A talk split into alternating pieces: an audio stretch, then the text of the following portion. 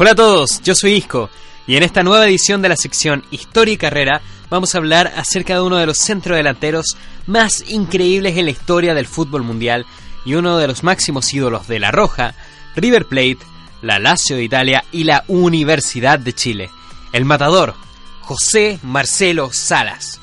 Yo soy Isco y esta es la historia y carrera del matador Marcelo Salas.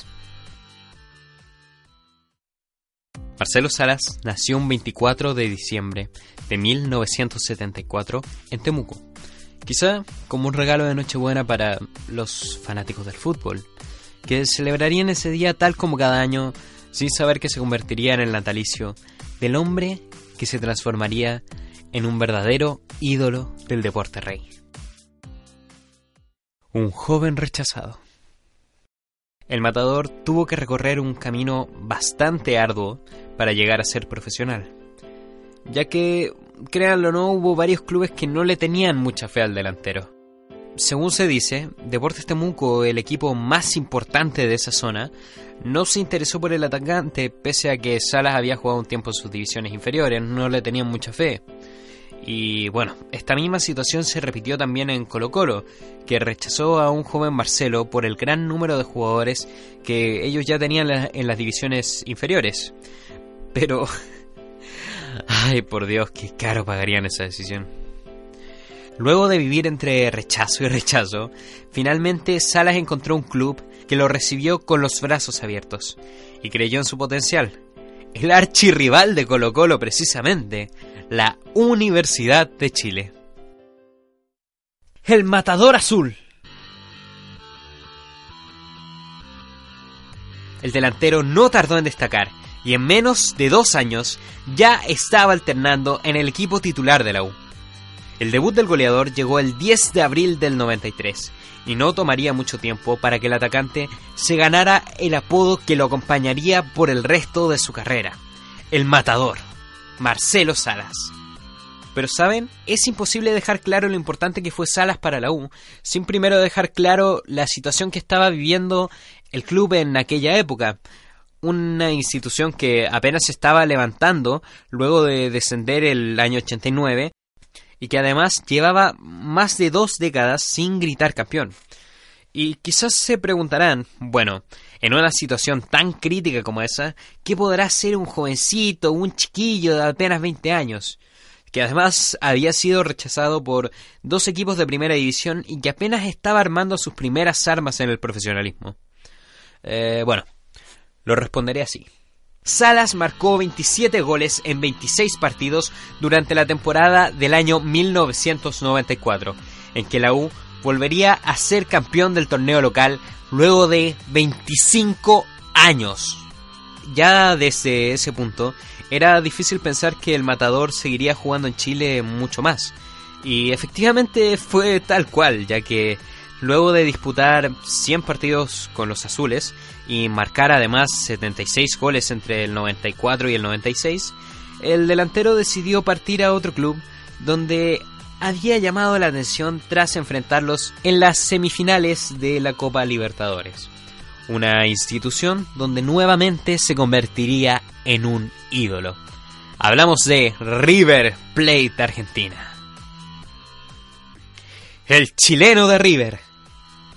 José Marcelo Salas fue traspasado desde la U hasta River Plate a cambio de 3,6 millones de dólares aproximadamente. Y vaya que le valió el dinero a los argentinos, porque el matador se convertiría en una de las principales figuras del equipo, donde marcaría 30 goles y 22 asistencias en tan solo dos añitos vistiendo la camiseta de River.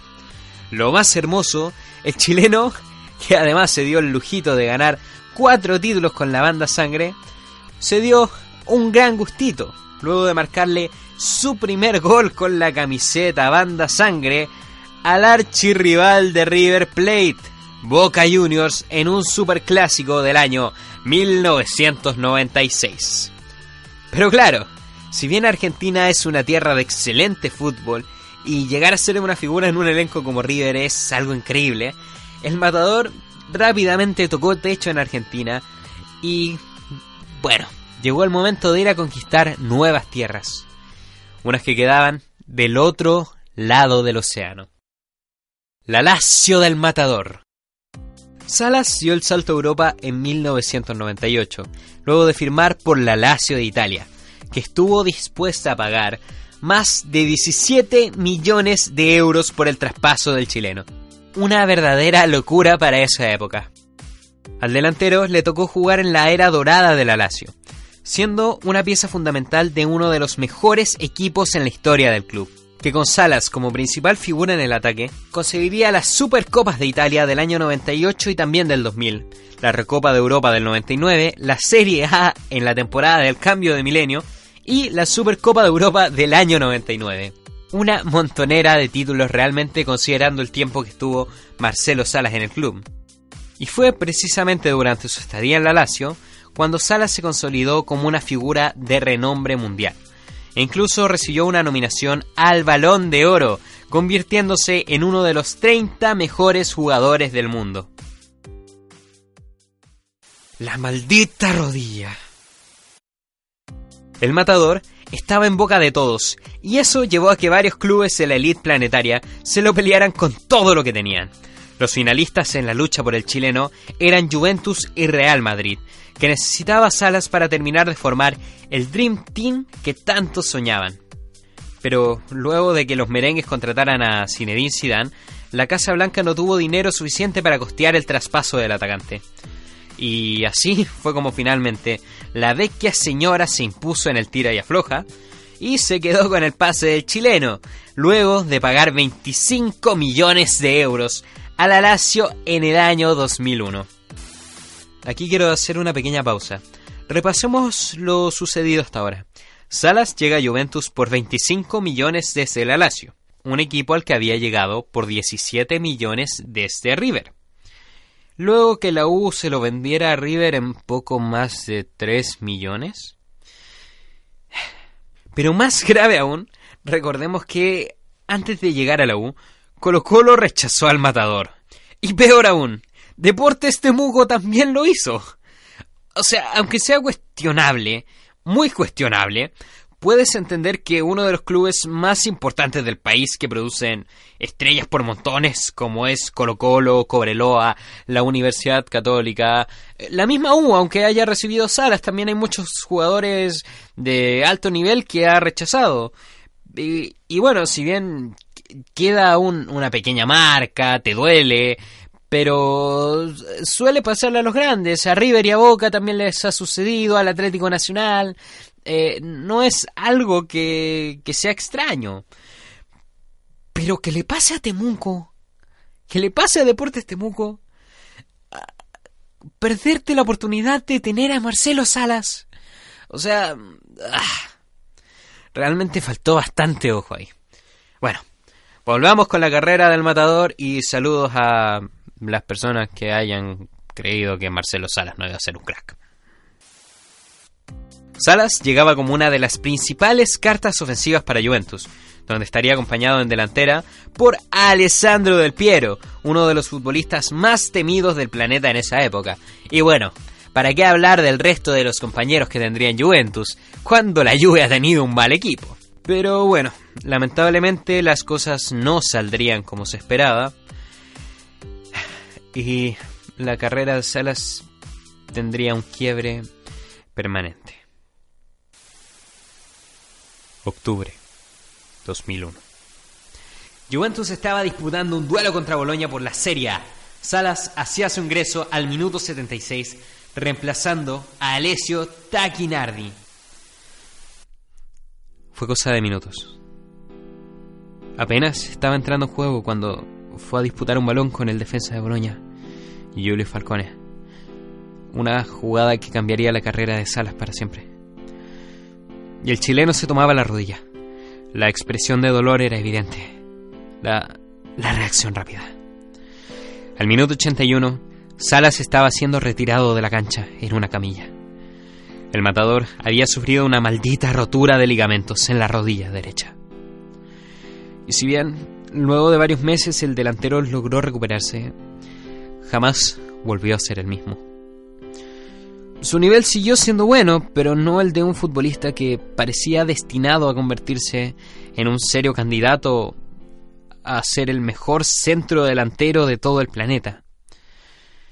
Pero la carrera del matador siguió adelante, y aunque Juventus apresuró su venta, había un club que ansiaba volver a tener a Salas entre sus filas, y que no se olvidaba de todo lo que el chileno le había dado. River Plate de Argentina. Salas regresó a Sudamérica en 2003 para vestir nuevamente la camiseta de River Plate, donde tuvo una segunda etapa fantástica y en gran parte fue gracias a su madurez futbolística y la amplia experiencia ganada en Europa, que le sirvió para compensar las falencias adquiridas a causa de esa desafortunada lesión en la rodilla. Con el tiempo, el matador se convirtió en el capitán de un club, donde, contando ambos periodos, marcó 46 goles en 116 partidos, además de 27 asistencias. Si consideramos lo friccionado que es el fútbol argentino, todo el roce que tiene, los cerrados que son muchos equipos, me parece que son números bastante buenos. Debe ser un promedio ligeramente menor al 0,5, que realmente me parece algo bastante bueno en una liga que tiene las características del fútbol argentino. Y fue luego de este gran periodo en el poderoso cuadro trasandino que Salas decidió regresar al equipo que lo vio nacer, la Universidad de Chile. El matador volvió a vestir la casaquilla azul en 2005, donde también se convirtió en capitán, ya como una verdadera leyenda del club, siendo quizá junto a Leonel Sánchez, de quien también vamos a hablar más adelante, el máximo ídolo en la historia de la institución. Luego de unos años, Salas decidió retirarse de la actividad y oficialmente dijo adiós al fútbol un 2 de junio del año 2009. En esa ocasión se celebró un partido de despedida para homenajear al matador en el Estadio Nacional de Chile, un duelo al que asistieron más de 60.000 espectadores para decirle adiós a un jugador que marcó a toda una generación y que se convirtió en un verdadero ídolo en cada lugar que realizó su característica celebración, con una pierna hincada y el dedo índice del brazo derecho apuntando al cielo. Uno que realmente el matador llegó a tocar, como si estuviera agradeciendo a alguien ahí arriba, haber llegado un 24 de diciembre, como un regalo de Nochebuena, para todos los fanáticos del fútbol. El matador de la roja. Pero claro, no podemos terminar este podcast sin mencionar todo lo que hizo Marcelo Salas por la selección chilena, un futbolista que junto con Iván Zamorano conformaron la temible dupla Sasá, que llegó a ser temida en todo el planeta. Salas debutó por la selección adulta en 1994 ante Argentina, donde en aquella época jugaba un tal Diego Armando Maradona. El matador no tardó en destacar y luego de ingresar desde la banca al minuto 66, el protagonista de esta historia se encargó de marcar el segundo gol chileno ante el albiceleste. Debut con gol contra Argentina y con Maradona del otro lado. Algo hacía presagiar que el muchacho sería una leyenda. Y bueno, creo que los fanáticos del Matador realmente querrían jugar unas buenas partidas de Mortal Kombat Live Action donde ellos serían Sub-Zero y yo... Eh, no sé... ¿El chimuelo? Si no nombrara una de las jornadas más extraordinarias en la carrera del atacante. Chile había asegurado pasajes al Mundial de Francia 98, luego de casi 20 años, y se medirían ante Inglaterra en un partido de preparación que se disputaría en el Estadio Wembley. El duelo se realizó un 11 de febrero de 1998 con casi 70.000 fanáticos en las gradas.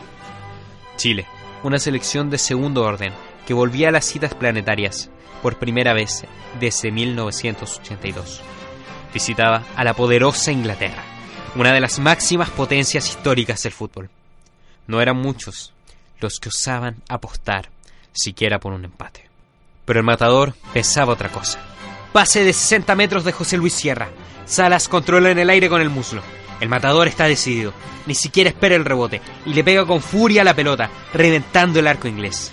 decretando el que es considerado por muchos como uno de los mejores goles en la historia de La Roja. El partido terminaría 2 a 0 a favor de Chile. La Roja había vencido a Inglaterra en el Wembley con un increíble doblete del matador Salas, y tal como en los amistosos de preparación, Salas también arrasó en el Mundial del 98, marcando cuatro goles, entre los que destaca principalmente su gran doblete a Italia, en un duelo donde la Roja sería eliminada, con bastante polémica. Finalmente, Salas cerró su era en la selección chilena con 37 goles en 71 partidos, que le permitieron convertirse en el máximo goleador de la Roja, hasta que fue superado por Alexis Sánchez, el niño maravilla, más de 15 años después del retiro del matador. Bueno, esta fue la historia y carrera de Marcelo Salas, el matador Salas.